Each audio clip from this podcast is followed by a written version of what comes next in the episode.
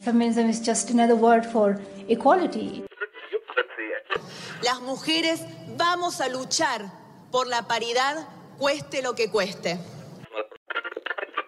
Gender equality is your issue too.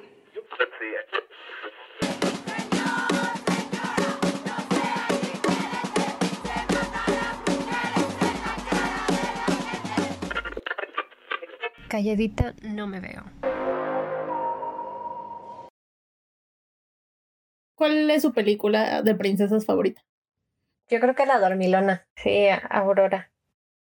A mí, La Bella, La Bella y la Bestia. ¿La tuya quién es? Em, Ay, no sé. Este. Sí, no, no veía muchas películas de princesas. Es que, ¿sabes qué? Mi favorita sí era Mulan. Ay, O sea, vas sí, de no, única y no quiero detergente. sonar poser, Ah. pero sí era Mulan.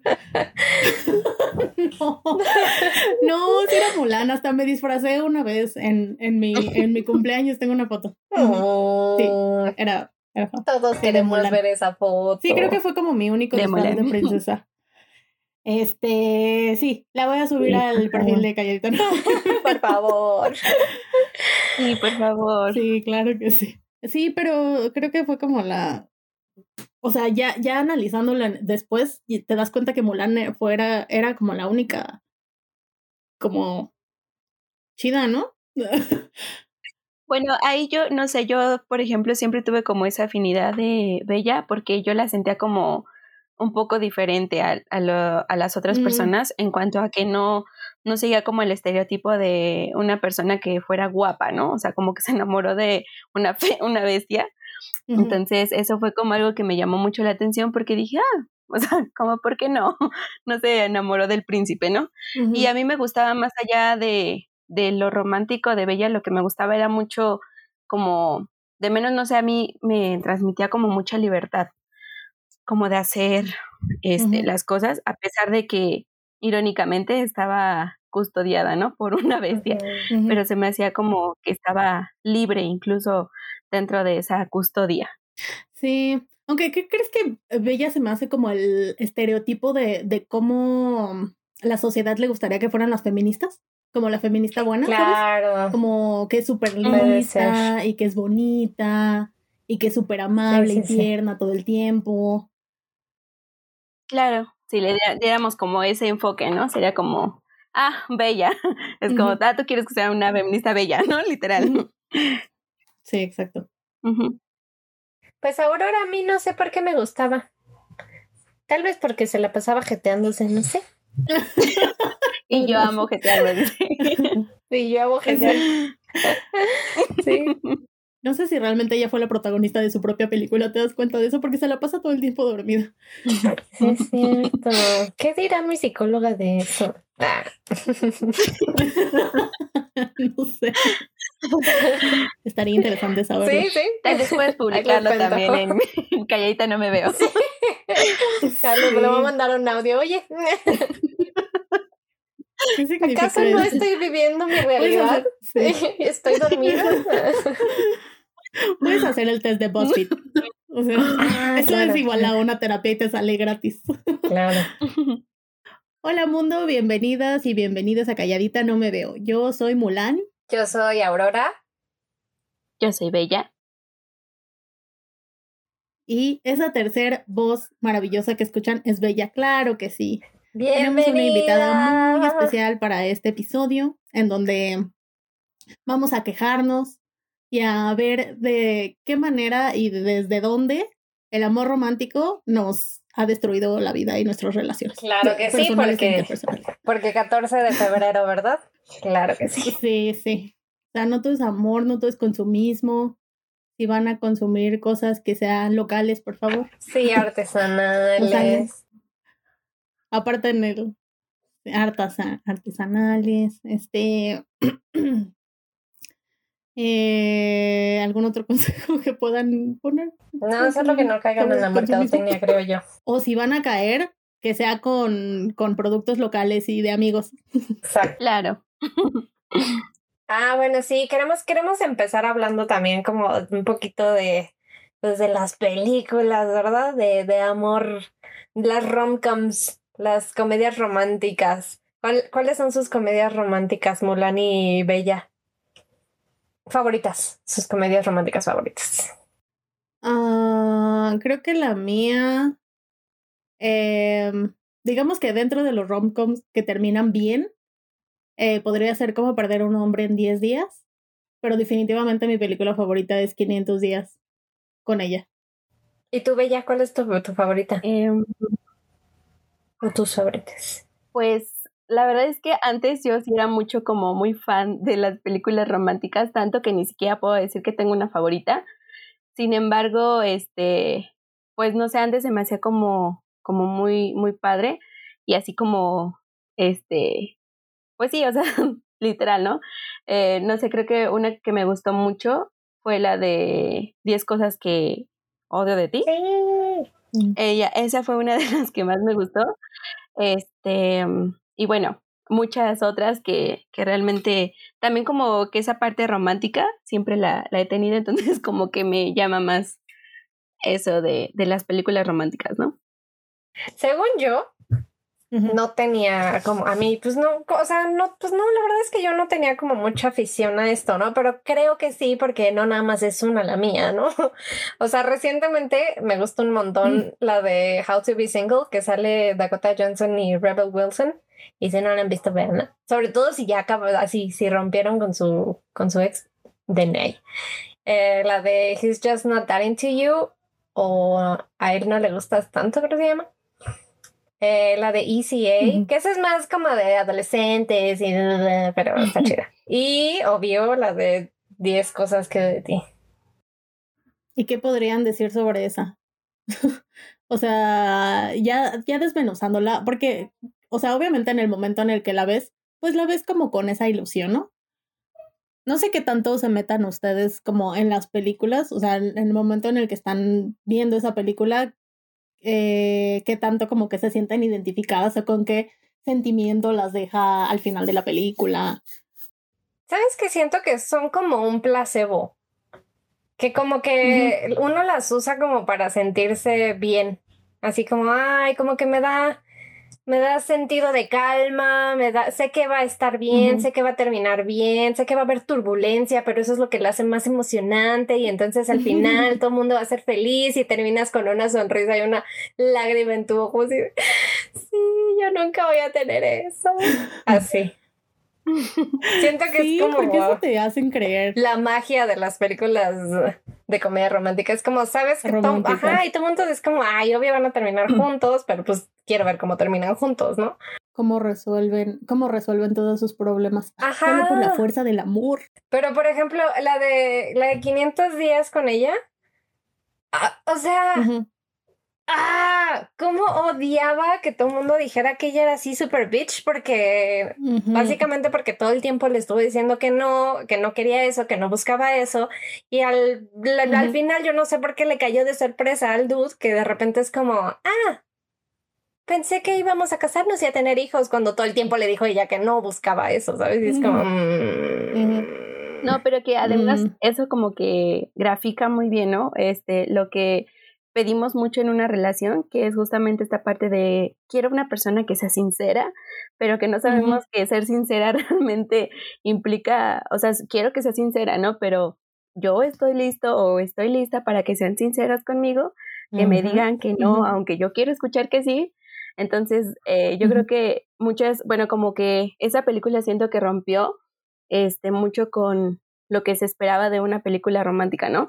Y que de hecho al inicio de la dice. Ajá, exacto, ¿no? Al principio de la película dice. "Esta no es una película romántica." Mi amor. O sea, ponen ahí casi en este El. ¿sí?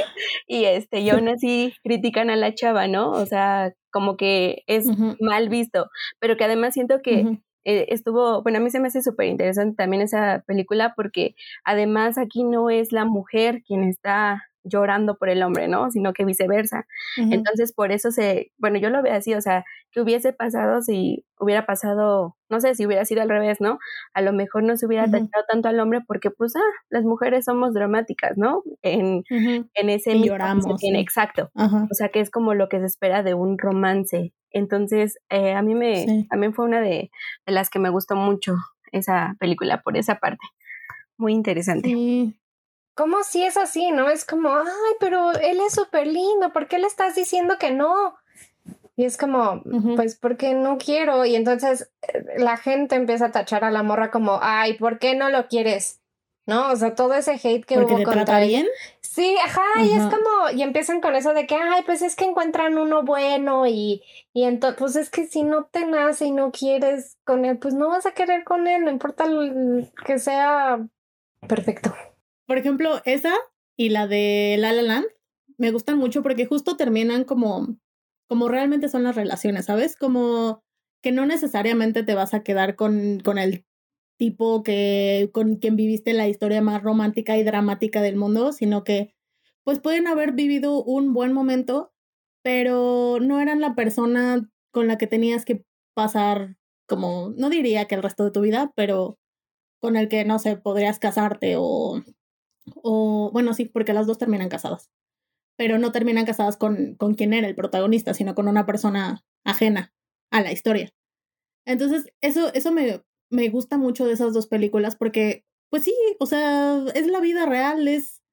Y, y sí, las películas románticas te dan ese placebo que dices, pero, pero pues como que sí te, te nublan, siento que a veces te nublan un poco la vista de lo que realmente es el amor y cuando no lo tienes, o sea, cuando una relación no es como en las películas que veías, como que te frustras y a veces esperas demasiado de una persona que obviamente no te lo va a dar porque pues así no es.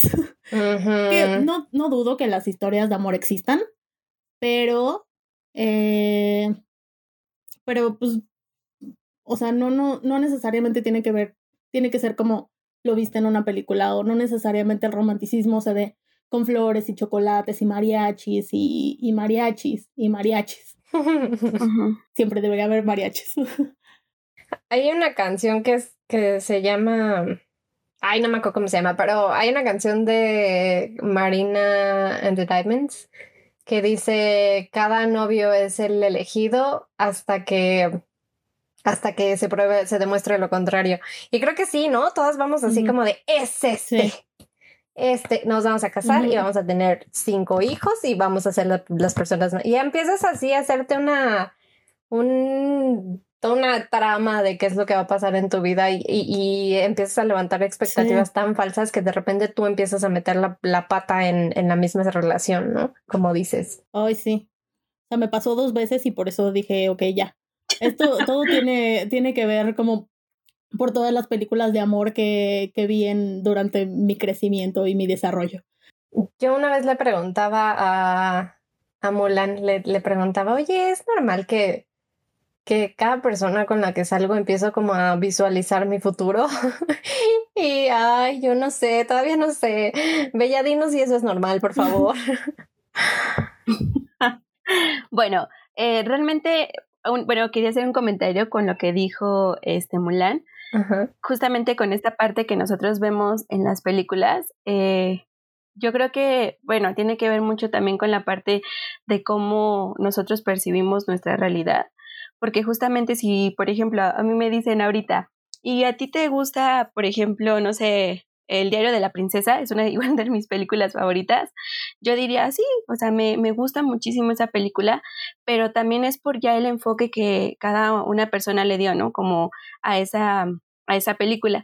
Cuando yo, ya después de que este, salí como de la universidad y todo, y ya conocía como varias cosas respecto a esta parte del amor y, y las relaciones, eh, a mí me gustaba ver otra vez las películas, pero solamente como para literal, ¿no? O sea, como para analizar y como para ver el trasfondo de, de la película y ya verlo como con otra, con otra intención. Entonces, cuando, incluso desde pequeños, cuando nosotros vemos una película, probablemente ni siquiera vemos eh, el sentido a lo mejor romántico, ¿no? Sino a lo mejor nada más nos gusta por la aventura que están viviendo. Entonces ahí tiene que ver mucho con, con la percepción, con los mitos, con la, incluso con los estilos de crianza que nosotros tenemos desde, desde pequeños, ¿no? En, en algún momento, pues una, una maestra nos decía que nosotros percibimos el mundo desde que estamos en el, en el vientre de la madre, ¿no? De ahí que exista pues la estimulación prenatal. Y respecto a esta parte de estar idealizando a pues a, la otra persona o de estar este, viendo un futuro o imaginando un futuro con la otra persona, yo creo que no está del todo mal siempre y cuando eh, siempre estés como muy, muy bien este, parada en el, en el piso, como dicen coloquialmente, en la tierra, y que sepas así qué es lo que quieres tú y, hacia dónde quieres que vaya esta relación, pero no, no viendo a la persona que está contigo como un objeto, es decir, que lo puedes hacer o la puedes hacer como tú quieres para solventar tus necesidades afectivas, económicas, etcétera, ¿no? Sino que realmente sea como una, un acuerdo mutuo, porque justamente de eso, pues a rasgos muy generales se trata pues el amor, ¿no? Que pues un poco más adelante vamos a estar como platicando de esta parte. Sí, y ahorita que dijiste eso, lo de eh, que cubriera como tus necesidades. Tus necesidades afectivas. Que estaba escuchando un podcast de, de relaciones de pareja y justo decía esta parte que, que le cargamos mucho peso a, pues, a nuestras parejas, ¿no? Eh, que cubra nuestras, eh, nuestras necesidades afectivas, que nos escuche todo el tiempo, que, eh, que esté como ahí para nosotros y que es, es, demasiado, o sea, es demasiado, demasiada carga para una sola persona que en realidad, por ejemplo, cuando, cuando estamos solteros, pues se lo, agre se lo atañamos. Atribuimos. Bueno, atribuimos, muchas gracias. Iba a utilizar otra palabra, pero no me acordaba de esa palabra. Se lo atribuimos a varias personas. O sea, cuando estamos solteros, como que, eh, pues tienes como tu, tu grupito de apoyo, ¿no? Tienes varios amigos con los que puedes hablar, incluso, no sé, tu familia o cosas así. Pero eh, pasa muchas veces que cuando tienes una pareja, pues como que toda la atención se centra en esa persona y te olvidas de, tu, de, tus, de tus amigos, ¿no? De tus grupos y toda esa y después todo como esa carga que pues, trae una persona se va directamente a la pareja. Entonces eso también como que em, pues de alguna manera sí influye como en, en, la relación y puede desgastarla. Bueno, eso es nada más como como un pensamiento porque no tiene nada que ver con el tema, pero no sí porque no sí porque justo justo también o sea cómo le ponemos cómo descuidamos mucho a veces las relaciones de nuestros amigos cuando estamos con alguien más. Eh, cuando realmente se trata como de complementarnos, ¿no? O sea, creo que creo que sí es bastante válido. Y que justamente esta parte de, de que nosotros vayamos atribuyendo o incluso poniendo en un pedestal, ¿no? A nuestra pareja tiene que ver mucho con esta parte de como les comentaba, desde la infancia, desde que somos muy pequeños, eh, el trato, incluso, o sea, el apego y los vínculos afectivos, sociales que se van creando con, pues, con nuestra familia, con nuestros papás, porque cuando nosotros tenemos un sistema afectivo, que en este caso es el apego, el apego es muy necesario en todo, en todas las relaciones. Realmente también tenemos un tabú muy sesgado acerca de lo que es el apego y lo vemos como de no seas apegado, ¿no? No seas esto. Pero realmente existen diferentes tipos de apego. En este caso sería el seguro, el ansioso y el ambivalente. En el seguro, pues obviamente es cuando el niño y la niña tienen esa confianza de sus papás de que van a ser, de que ellos lo van los van a proteger y que van a estar como para ellos, ¿no? Siempre y justamente pues se va creando un adulto, va creciendo un adulto que aprende a confiar en la protección e incluso a tomar decisiones de manera independiente, ¿no? Eh, a diferencia del ansioso, por ejemplo, en este sentido, pues em, vemos a una persona que es, este, como no tuvo ese apoyo de, de papás, no tuvo esa cercanía con, pues con ellos, empieza a ver como parejas o empieza a buscar parejas que sean eh, distantes, o sea, siempre eh, como esa parte de la desconfianza. Y el ambivalente, pues evidentemente es la persona o, esas personas que van idealizando con facilidad a la persona, se tornan posesivos, celosos, realmente no, no, hay una seguridad emocional porque nunca la conocieron. Aquí yo, yo siempre hablo acerca de, de comprender de dónde vienen las, las personas, ¿no? Eh, yo, yo muchas veces eh, con colegas eh, comentaba, bueno, pero es que, ¿por qué juzgas a la persona, no? Y me decía, pues es que no, fíjate en esta persona que a lo mejor es violenta y no sé qué. Y yo decía, sí, o sea, sí tiene toda la razón, la verdad es que no justifico ninguna de sus acciones, pero comprende como de dónde viene todo eso, ¿no? Y realmente vas como, como decía este Mulan, desmenuzando eh, a la persona, vas quitando capa por capa y realmente ves a un niño, o sea, a un niño que está dolido, que está pues, en busca del amor y justamente esa parte, eh, los celos, pues lo sabemos que es un, no es como lo dice el amor romántico, no es realmente eh, una muestra de amor o de interés, sino al contrario, ¿no? Es una falta de, inseguridad propia que si tú no tienes seguridad de ti mismo, de ti misma, tampoco lo vas a tener en, el, en tu entorno ni en las personas que te rodean. Y que obviamente se ve más, pues sí, más este, eh, pues planteada más eh, en acción en, en las parejas eh, afectivas que en a lo mejor en mamá, en papá, ¿no? Pero pues aún así existe como esa inseguridad y se va a estar como presentando pues poco a poco en diferentes momentos. Y creo que también de aquí viene, por ejemplo, el, uno de los mitos del amor romántico de, de la media naranja, ¿no? Que justo vas como buscando eh, como quien te complemente porque así tiene que ser. Porque pues está basada, o sea, la idea está basada en que pues nuestras vidas no están como realmente completas hasta que encontramos el amor verdadero, ¿no? Ay, sí, como, como no parece, parece no, pareciera que es un fracaso si tienes aparentemente todo, pero no tienes amor, es como, mm, ok.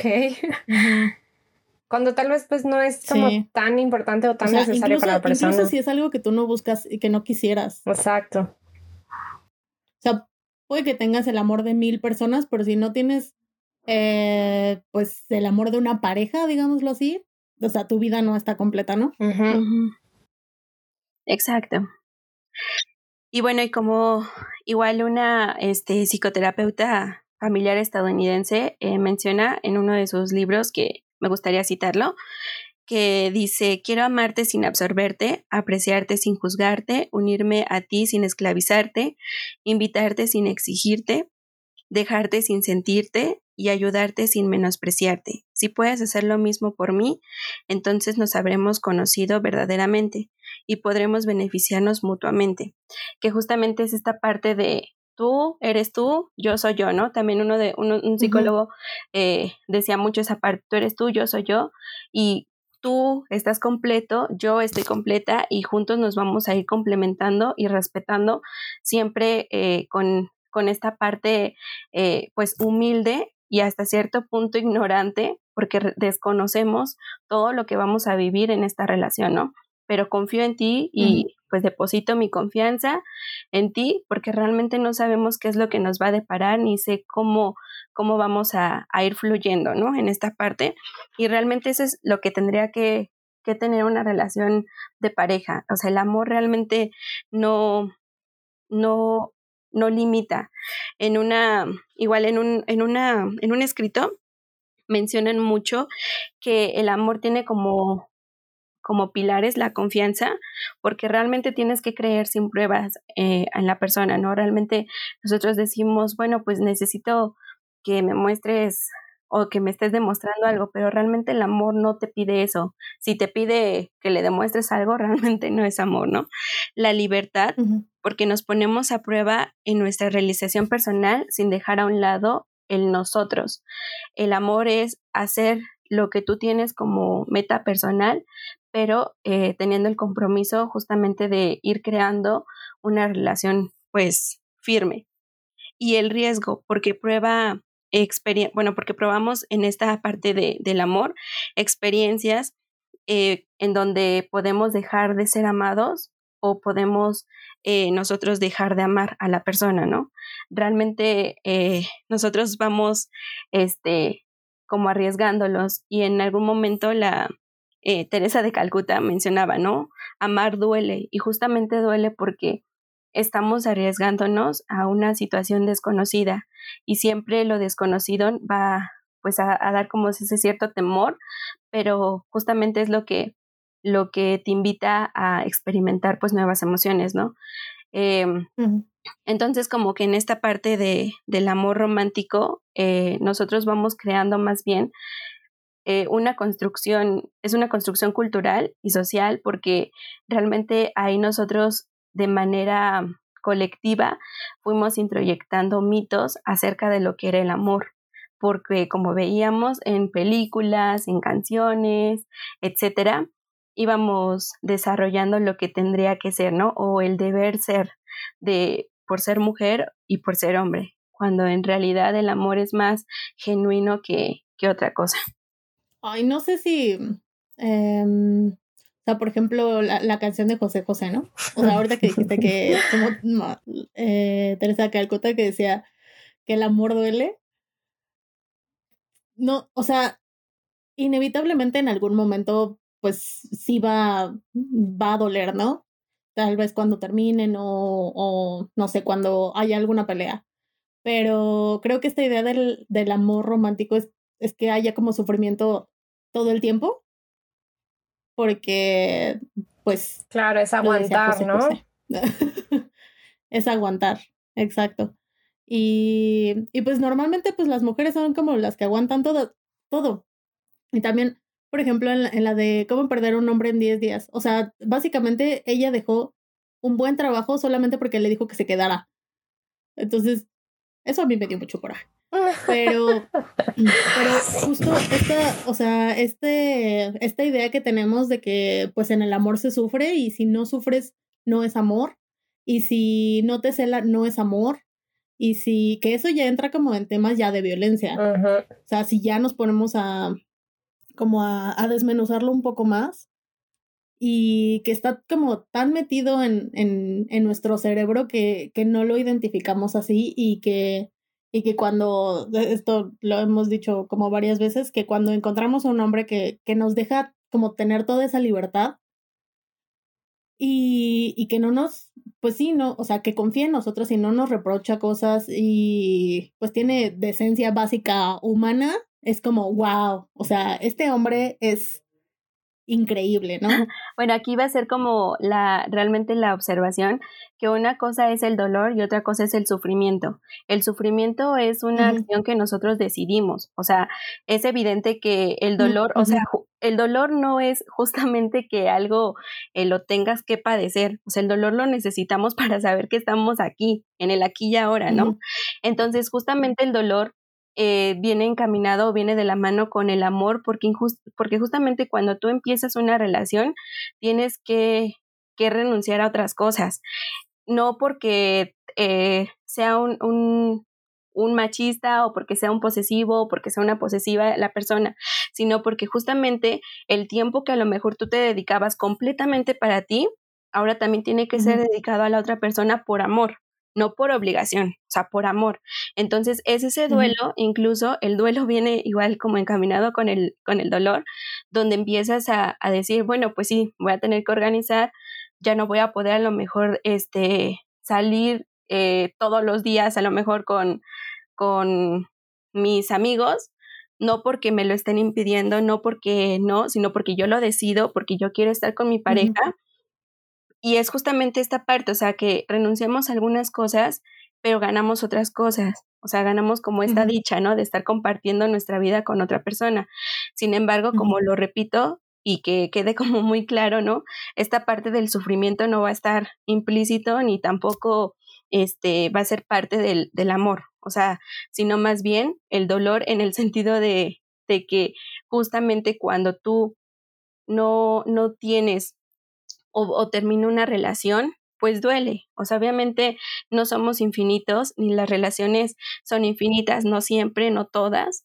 Entonces, en algún momento va a doler, ¿no? Como esta parte de, de, dejar al otro. Es a lo que se refiere como esta, esta eh, frase que dice amar duele.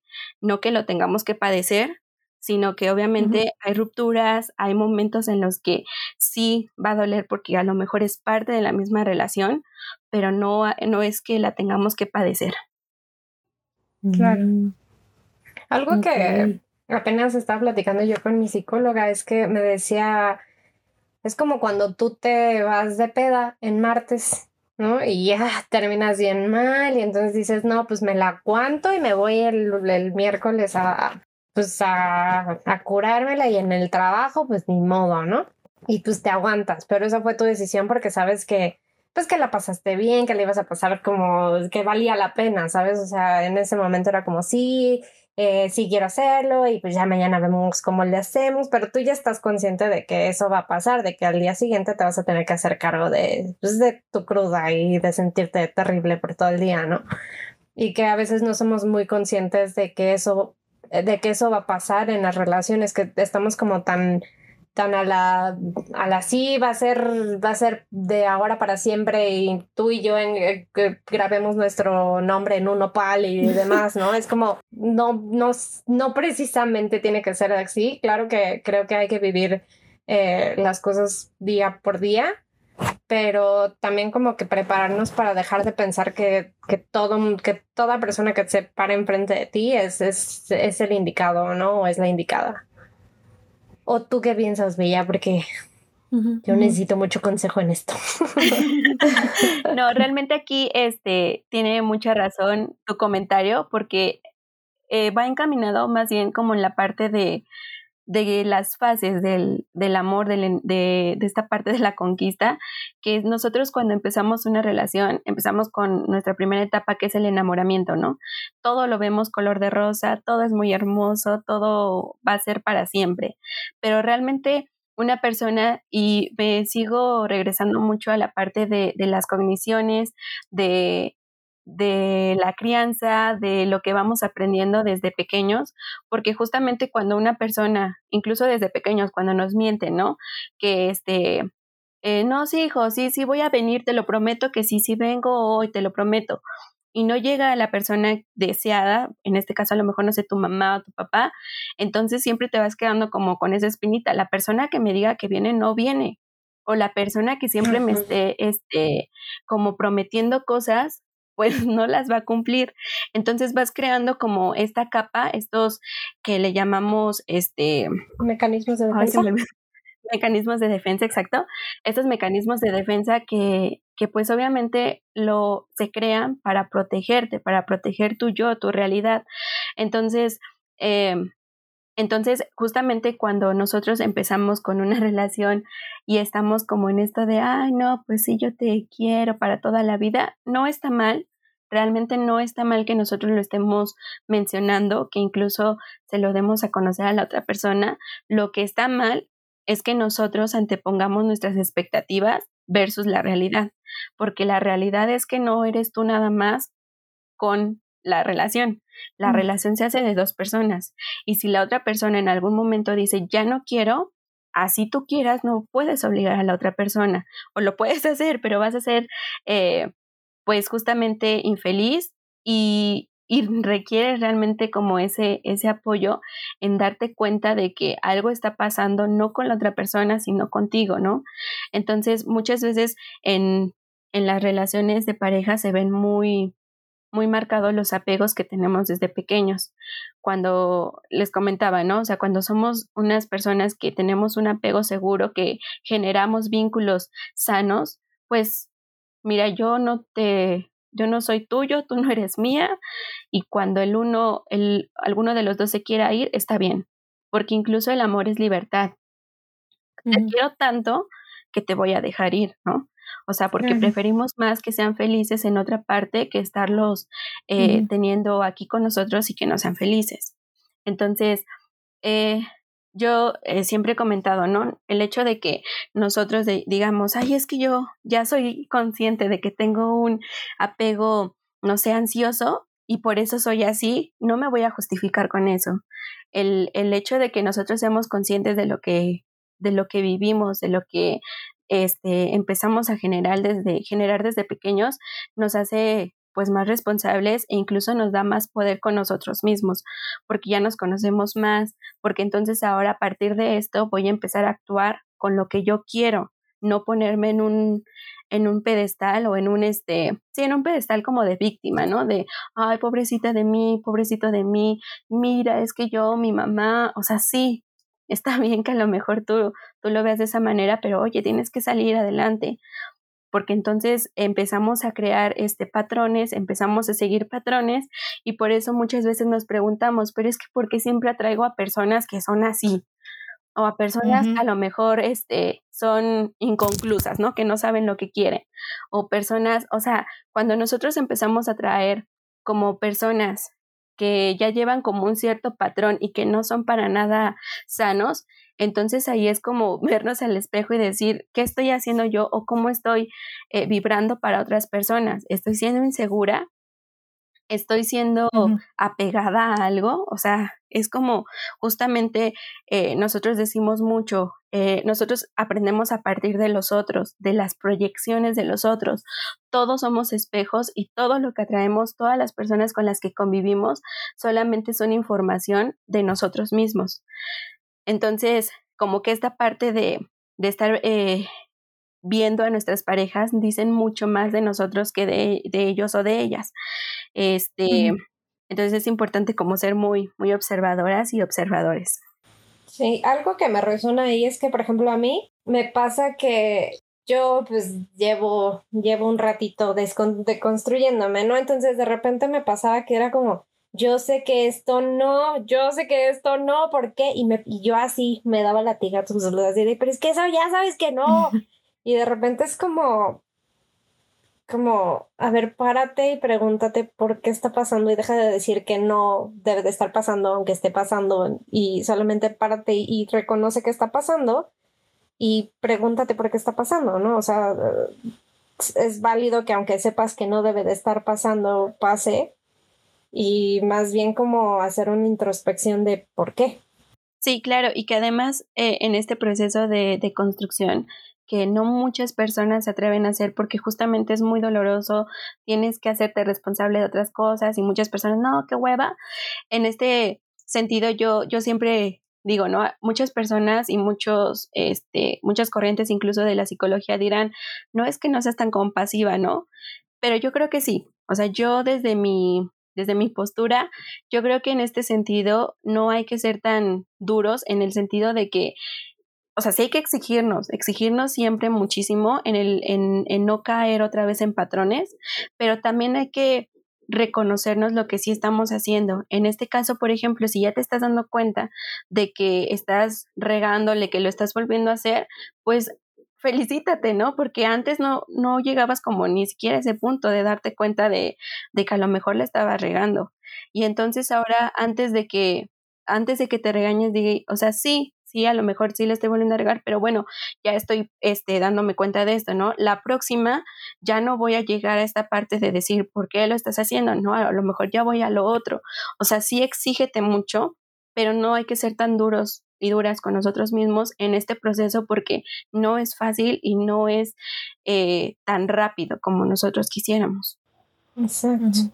No, pues es que es un trabajo de, todos los días, básicamente. Creo que nunca nadie llega a la, a la iluminación de deconstruirse. No, claro que no. En ningún ámbito. Sí. Sí, es un trabajo como muy constante y sobre todo porque vas cargando con cultura, con cultura eh, mexicana, con creencias familiares, con un sistema familiar que viene desde tus ancestros. Entonces realmente no, no, no es como llegar a esa, esa iluminación, ¿no? Sino más bien como llegar a ese punto en el que tú quieres estar bien y en donde te sientas plena, pleno, donde te sientas bien contigo misma y mismo y que digas, bueno, o sea, la verdad es que si yo volteo hacia atrás, de verdad felicidades por todo lo que he logrado, porque, o sea, no, mi, a lo mejor mi yo del pasado no hubiera logrado esto. Y de verdad que esto lo hice por mí, por ella del pasado y por la del futuro, ¿no? Entonces, como esta parte de, de sí reconocernos el esfuerzo que sí estamos haciendo, de verdad que, que ayuda muchísimo, o sea, da para arriba y te motiva demasiado. Sí. Y también que vivimos como bombardeados de, de toda esa información.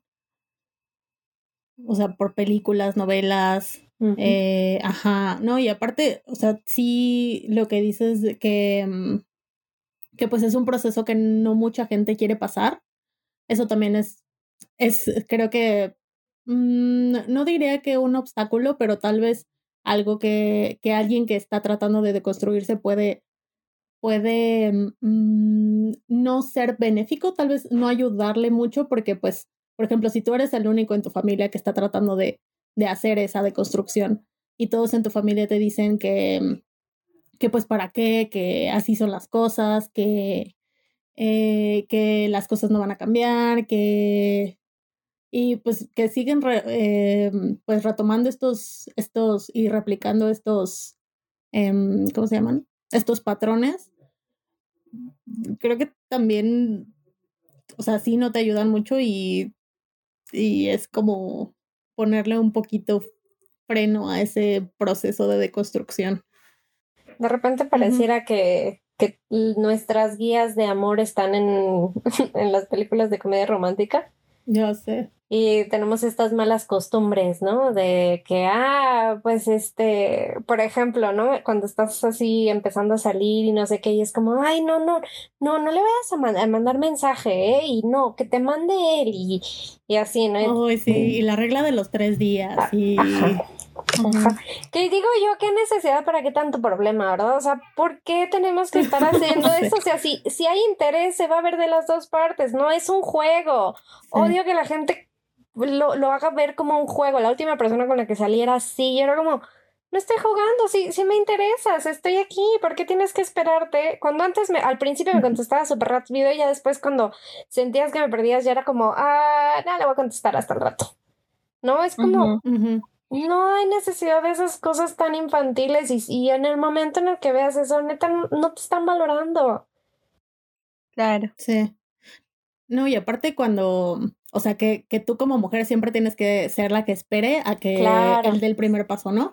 Entonces, no, no, no. Que yo sí quiero aplaudirles eso, ¿eh? Porque puta, yo le llegué a un dude ah, en la secundaria manches, casi me hago pipí. Lloré de la felicidad cuando me dijo que sí. O sea, fue como, no vuelvo a hacer esto en mi vida nunca. Así entonces esto se siente. Ajá, sí. Así se siente. Así de, ay, no, pobrecitos. Ay, pero después ya le pierdes el miedo. O sea, yo no, yo cuando me gusta alguien, yo le digo que me gusta. Y así se pierde el miedo. A veces te dicen que sí, a veces te dicen que no. Sí, pues es que es el miedo al rechazo, no manches, sí. Sí, sí, claro. Y que justamente aquí, bueno, a mí me pasó en alguna ocasión con un amigo, ni siquiera era como mi, mi novio ni nada, este, con esta parte de que el hombre tiene que ser caballeroso y la caballerosidad y la mujer se tiene que dejar mimar. Este, yo igual empezaba como en este proceso de, de construcción y yo decía, pero pues, ¿por qué si yo no quiero que me abran la puerta, lo abren, ¿no? ¿Qué tal si tengo frío? O sea, algo tan vano, ¿no? Entonces no quiero ni salirme del carro, ¿no? O no sé.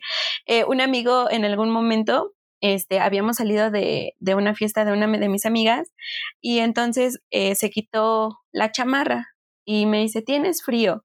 Ni siquiera me preguntó, dio por hecho que tenía frío. Y le dije, no, estoy bien. Y le digo, o sea, sí se siente fresco, pero pues estoy bien no, si tienes frío. Y yo no, estoy bien. Y entonces a fuerzas me quiso poner la chamarra y yo no, no la quiero. Y ya me dijo, no, que sí. Y yo no, no la quiero. Y entonces me dice, pues para el otro no te digo yo, pues es que no te lo estaba pidiendo, ¿no? Pues sí. Y entonces aquí con, con esta ¿Y tú parte quedas mal. Exacto, o sea, que te ves mal de, ay, no le, estoy no le estoy rogando. ¿Para qué le ruegas? ¿No? Como que estos discursos, incluso de la misma familia, de los amigos, como que se ven mal y que más allá de que a lo mejor este yo estuviera mal, yo me di cuenta de que mi amigo realmente tiene muy, muy introyectada esta parte de de lo que debe de hacer y de lo que a todas las mujeres, porque además generaliza, a todas las mujeres les gustaría que hicieran, ¿no? Yo una vez le dije, es que yo no soy todas las mujeres, a mí sí pregúntame, porque si tú no me preguntas, estás poniendo por debajo lo que yo te estoy diciendo que no, y entonces pones lo que tú quieres, ¿no? O sea, lo que tú crees que creo yo.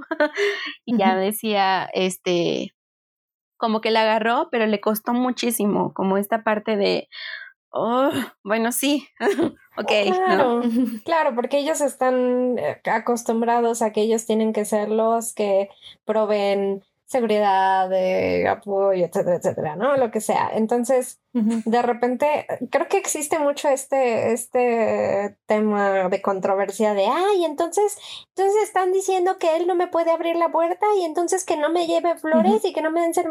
Una vez ah, hablamos de esto, que decíamos, es que o sea, yo, yo, por ejemplo, yo no tengo ningún problema si a esa persona le nace hacer eso. Porque a mí también me nace de repente hacer cosas, ¿no? Por, por, por, por mi pareja y, y, si yo tengo ganas lo llevo a comer y si yo tengo ganas lo llevo a, no sé, le llevo flores, eh, tengo pues detalles, ¿no? Em, que, que yo no creo que esté peleado que tú que si te lo quieren hacer y lo quieren, este, que si te lo quieren demostrar de esa forma, pues adelante, ¿no? O sea, pues sí, déjate mimar. Nada más que yo no creo que esté bien cuando es precisamente por eso, que sienten que ellos tienen que hacerlo, ¿sabes? Que, que es como parte de... para poder conquistarte, para poder eh, quedar bien enfrente de la sociedad, ¿no? Ya ni siquiera es porque quieren hacerlo, es porque porque lo van a ver feo la señora que, lo está viendo, ¿no? Así de, oye, tú no vas de ese lado de la, de la acera, ¿no? Entonces es como, mm, si te nace y si tú lo quieres hacer, adelante. No, no, no creo que esté peleado. Yo creo que más bien eh, aquí como lo mencionas tú, eh, tiene que ver como con el hecho de que todavía no está como muy claro lo que, lo que se pretende en esta parte de deconstrucción, porque más bien lo que nosotros como eh, eh, promover la deconstrucción es justamente que tú te cuestiones en todo momento, quiero, no quiero, tanto como hombre como mujer, ¿no? O sea, yo como hombre quiero abrirle, o sea, quiero ser el eso caballeroso y pongo entre comillas, este, que me demanda la sociedad, o sea, eso realmente sí se me hace chido, sí me va a ayudar en mi vida o no quiero. Tú como mujer, ¿realmente si quieres que te abran la puerta o no quieres, no? Y aquí algo que, que justamente en el ideal del amor, si a lo mejor a ti te nace como persona abrirle la puerta, este, ser cariñoso, ser cariñosa, está chido, pero siempre a lo mejor, digo en el, en el ideal porque uno piensa que cuando está con una persona va a ser muy sincera y siempre te va a decir cuando algo no le guste, ¿no? Pero si estamos como con una persona que todavía no está deconstruida y se basa o se rige con los debeísmos, pues entonces no estoy seguro o no estoy segura si realmente sí quería que le abriera la puerta o no, o realmente sí quería que hiciera esto o no, porque entonces está guiando con esas obligaciones esperadas socialmente, ¿no?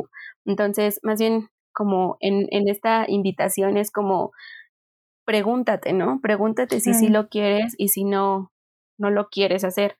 Si lo quieres hacer está chido, no porque la sociedad o tu mamá o tu papá te lo digan, sino porque tú así lo decidiste, ¿no? O porque las feministas te van a juzgar si, si él te paga la comida, no te preocupes, si, si tú quieres, dale.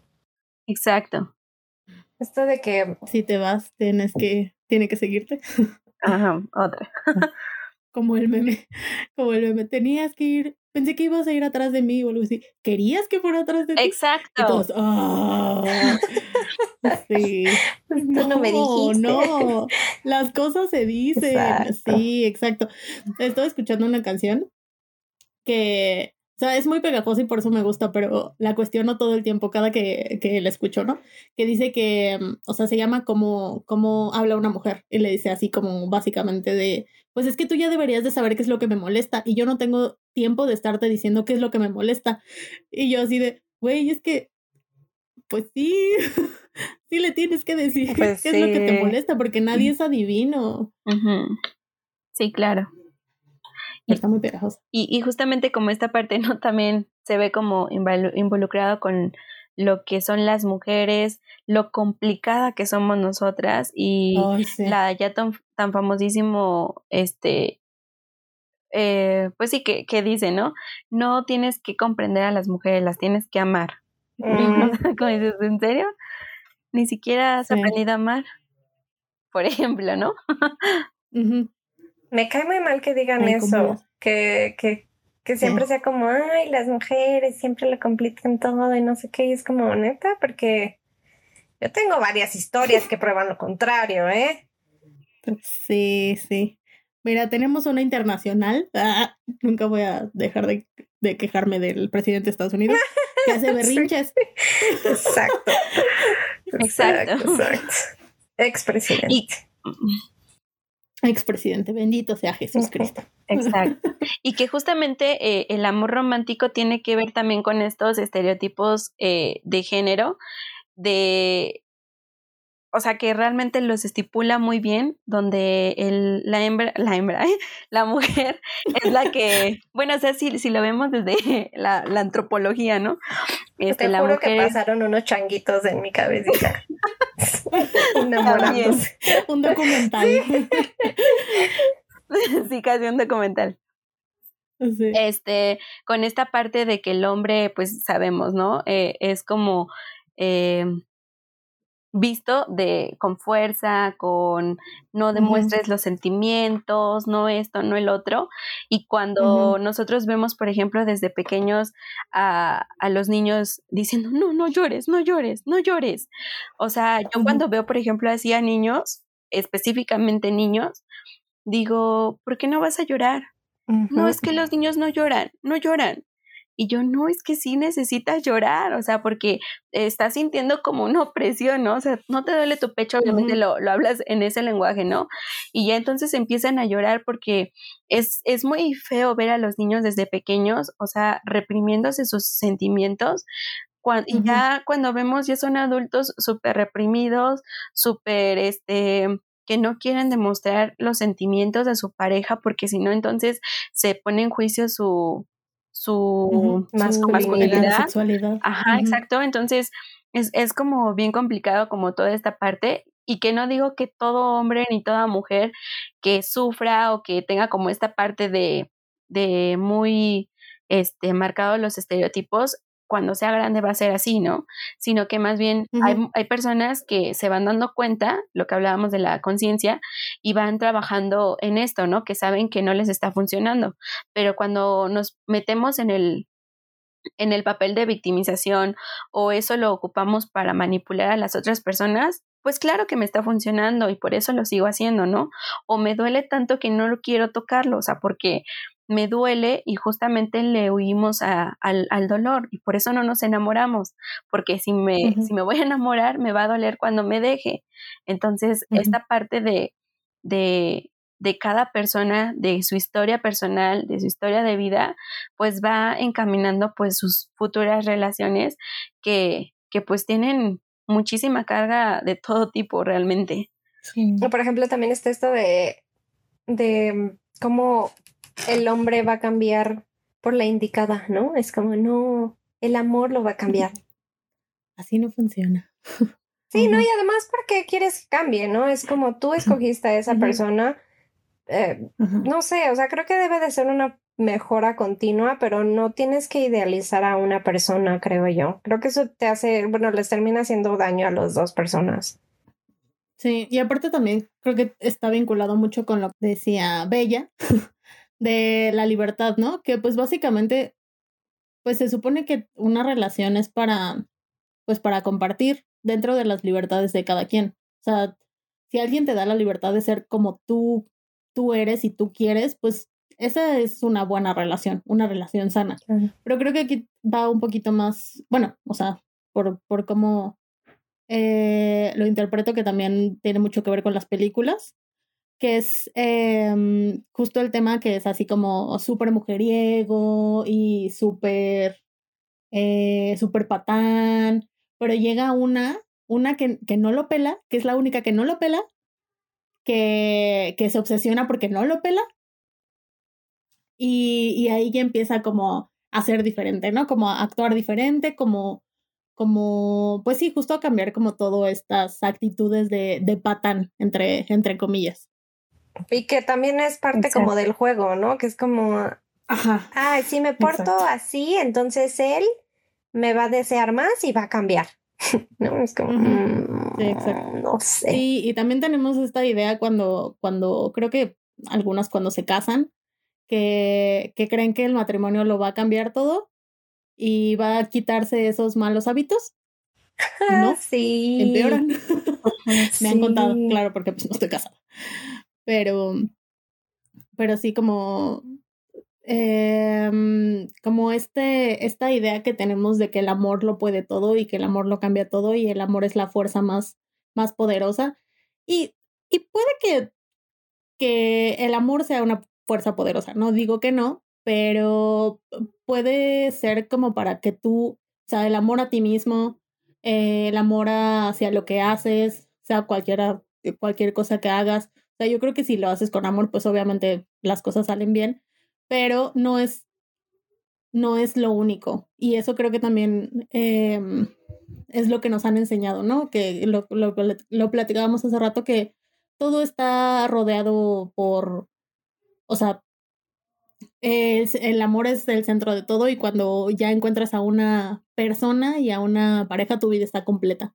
Sí, el amor romántico es el que más vende, el idealizado. Ah, lo que iba a comentar justamente era eso, que eh, nos enseñan más como esta parte del el amor hacia las otras personas o por las otras personas que estén en el exterior y no nos inculcan eh, el amor propio que es como tú decías, ¿no? O sea, es lo más poderoso que, que realmente podemos tener porque uh -huh. no vamos a tener nadie, o sea, nos vamos a ir de este mundo uh -huh. a donde sea que nos tengamos que ir y solos y solas. O sea, realmente uh -huh. lo único que nos va a quedar es el amor por nosotros mismos, por nosotras mismas y el amor de nuestra pareja, de nuestra mamá, sí es muy valioso, pero no va a importar nada más que el de nosotros porque si nosotros no queremos cambiar lo que el, el el ejemplo que decías, ¿no? Este uh -huh. es tal cual y seguramente el amor lo va a cambiar. Sí. Pues sí, el amor sí lo puede cambiar, pero solo el amor propio, o sea, ni el uh -huh. amor por no, el amor externo no lo va a cambiar, ¿no?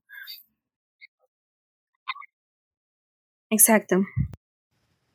Ah, yo vivía, yo vivía pensando que quien me quería iba a pelear por mí todo el tiempo. A ver, ahora. Y justo creo que Ajá. va relacionado. No, pues ya, ya. Ahora, ya. ahora cuéntenme cómo, cómo el amor romántico arruinó sus relaciones. Mira, este, todo comenzó. Yo creo que yo sí cubro, ajá, yo sí cubro todos los puntos, yo sí así todo el checklist ya lo hice, así esto, esto también. Así, no fue por mí, este, no cambió por mí. Ay, esto de, de sexo, del sexo resuelve todos los problemas. Ay, no, eso es horrible. No, espera. Y todavía sí. peor cuando te das cuenta que no. no, ¿sabes cuál Mierda. es la peor? ¿Sabes cuál es peor que, que el sexo resuelve problemas o no? Que los hijos resuelven problemas. Sí. Eso es mucho peor. Sí, súper sí. Sí, súper sí, uh -huh. pero a mí me costó mi, mi virginidad, ¿no? Ah, sí. Solo voy a decir eso. Bueno, Sin la, virgen, la, virginidad es un constructo social. Puedes tenerla, puedes recuperarla si lo deseas. No sé, no sé. Tienes razón, tienes razón. Exacto. Sí. Entonces no importa. Pero no, es que en serio okay. yo sí quiero saber cómo, o sea, una anécdota que tengan de cómo el amor romántico, o sea, para traerlo a la realidad, ¿no? Un poquito más a la realidad de, de sus vidas, de cómo, cómo influyó en su perspectiva de, de las cosas o como en, en, ¿cómo se llaman? Como las expectativas que tenían sobre una relación o sobre una persona o así. Cuénteme. Um, pues mi relación eh, más con amor romántico eh, fue, duró tres años y realmente fue o sea, yo creo que el primer año fue el bueno y ya los otros dos fueron como bien, este, sí, fue como ya, ah, bueno, porque este, al inicio, pues obviamente yo eh, decía, bueno, pues yo quiero una persona, ah, porque además, este, cuando tú empiezas una, estás empezando en busca de una relación, haces como tu checklist, ¿no? Ay, lo que quieres es esta, esta, como si fuera una, una lista, de, este, lista de, del mandado. Ajá, claro, ¿no? Y entonces yo decía, no, pues yo quiero esto, esto, esto y el otro. No, pues este, no tiene esto. Bueno, no importa, pero tiene esto, es buen muchacho, ¿no? Y entonces eh, me iba como esta parte de, de no voy a ser tan exigente, ¿no? Y entonces empecé como a, a, dejar pasar varias cosas porque además era mal visto, o yo más bien me autoexigía muchísimo, el que no se diera cuenta que estuviera enojada, el que no se diera cuenta de que este, eso que estaba haciendo no me gustaba o me estaba hiriendo, ¿no? Entonces, yo aguanté muchísimo justamente por estos, por estas introyecciones sociales, culturales, familiares, de lo que debe de ser una mujer. Y eh, pues me costó muchísimo, la verdad, romper con todo eso. Eh, pero aún así, o sea, yo seguía como con esa relación, ¿no? O sea, bueno, no lo, no lo deconstruí hasta después de que terminó mi relación, pero en ese momento, pues uno no, no se dio cuenta, no me di cuenta de, de, lo que estaba realmente haciendo, porque para mí era lo, lo esperado en una relación, ¿no?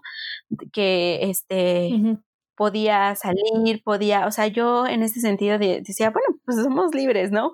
Y en, en esa parte no teníamos como ningún problema, sino más bien como en la, en, en el poder ser como comunicativos y decirnos las cosas que, que, sentíamos, porque además ya era como de darlo por hecho, ¿no? Como lo decíamos, pues tú me debes de conocer, o sea, pues tú adivínale y échale coco, ¿no? O sea, pero realmente una comunicación, este, no, no la tuvimos. Entonces, eso fue lo que, lo que el amor romántico, este, aportó mucho en esa relación. Y la verdad es que eh, aprendí muchísimo en, en ese sentido porque yo siempre he creído que las cosas que te pasan tienen que tener siempre un, un porqué, uh -huh. un aprendizaje de eso, ¿no? Y aunque a lo mejor en ese momento no le encuentres el aprendizaje, lo tienen.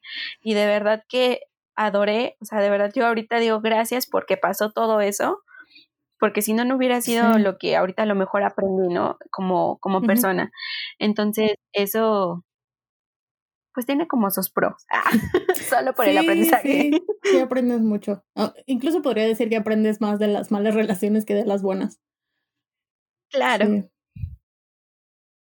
Ay, a mí me resonó mucho eso que decías de que muchas veces dejaste de decir las cosas porque, ah, porque pues, en mi caso era por no querer ocasionar un problema, ¿no?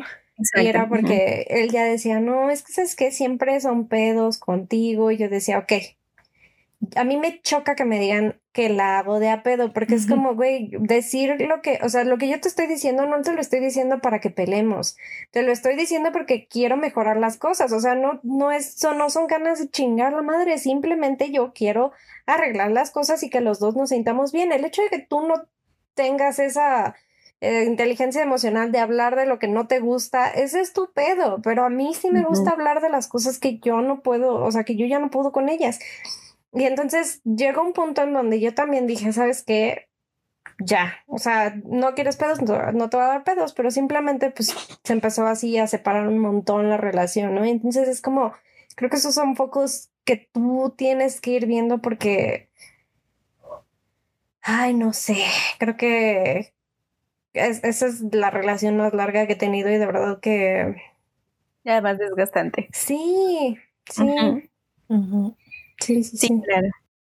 Y bueno, yo creo que justamente como esta parte de, de ya, ya hablando así de lo que vivimos como personas, o sea, lo vivimos porque lo necesitamos vivir uh -huh, realmente.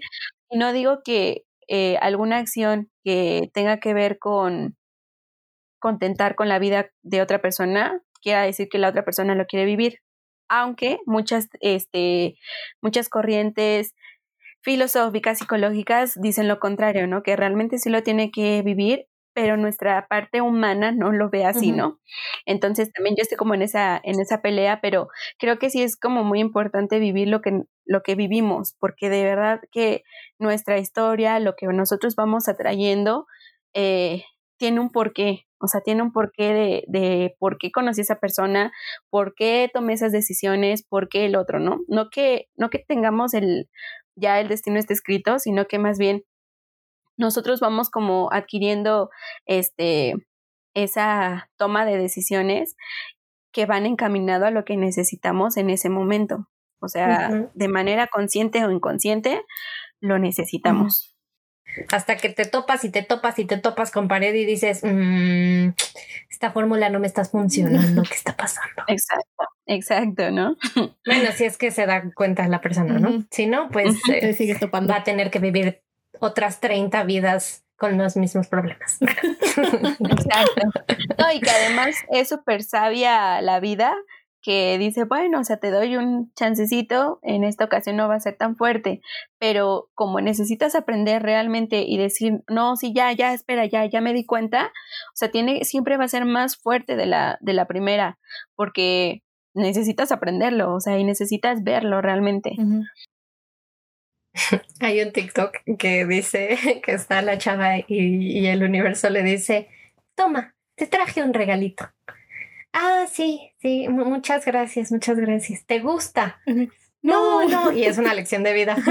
No, no, pero la intención. que cuentes el detalle, el detalle, así.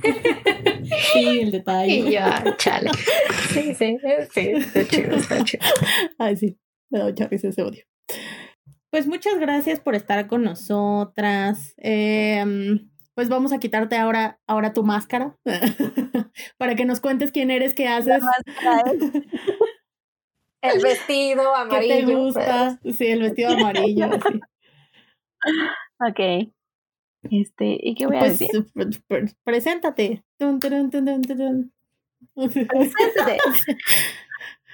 Ok, bueno, pues yo soy Ana, soy eh, licenciada en psicología y eh, tengo pues soy psicóloga general, sin embargo tengo mayor, em, mayor especialidad en, en, el área educativa, en la psicología infantil y en la psicología clínica. ¿Quieres decir? Soy feminista. Algo más que quieras como, no sé, que te guste hacer, este, ¿cuál es tu hobby? Las terapias para niños. Algo que, bueno, que yo adoro muchísimo de mi, de mi profesión es trabajar con los niños He trabajado con niños eh, neurotípicos y con niños, este, bueno, con diversidad funcional. Em, me gusta mucho, pues, conocer como todo, no sé, es como una, una cosa como bien padre trabajar con niños porque realmente te sorprenden todos los días, o sea, que, que dices, ¿en serio? ¿En serio hace todo esto? ¿O sabe todo esto, no? De verdad que yo aprendo muchísimo de ellos. Ahorita que, por ejemplo, estoy en, en esta etapa de mi vida siendo maestra, eh, mis alumnos de verdad que me sorprenden muchísimo. Hay una niña que, que yo realmente sí admiro mucho y que, que, digo, sí, el futuro son los niños y las niñas y de verdad que, que son muy son muy alentadores, ¿no? Y por eso estoy como muy comprometida en esta parte de, de trabajar eh, por y para ellos, ¿no? Porque creo que de verdad sin los niños y las niñas no, no sería este un mundo mejor, creo. Eh, pues eso es básicamente algo que me encanta mucho hacer. Eh, adoro mucho estar con mi perrito, por ejemplo. Es un amor desinteresado, un amor no romántico. Oh, sí, los perritos. Sí, la verdad es que sí. Este, y pues nada, realmente estoy como en esta parte también en el proceso de deconstrucción constantemente y pues si necesitan eh, algún alguna consulta de preferencia infantil, con muchísimo gusto este puedo, puedo atenderles o si este requieren algún otro tipo de consulta, pues puedo canalizarlo con, con mis colegas sin ningún problema. Súper bien. ¿Dónde te encontramos? En su casa. En Facebook, en Facebook o en Instagram como Ana Torres. Ok. Muchas gracias por estar aquí. No, gracias a ustedes por la invitación. Y contarnos todo esto. Y compartir tus conocimientos. sí, realmente tiene, o sea, sería para muchísimo, muchísimo tiempo, da para mucho este tema, pero espero que les haya les haya funcionado y que sobre todo los invite a esta parte de, de la deconstrucción, de cuestionarse siempre todo lo que hacen en pro de, de su desarrollo personal. Muchas gracias.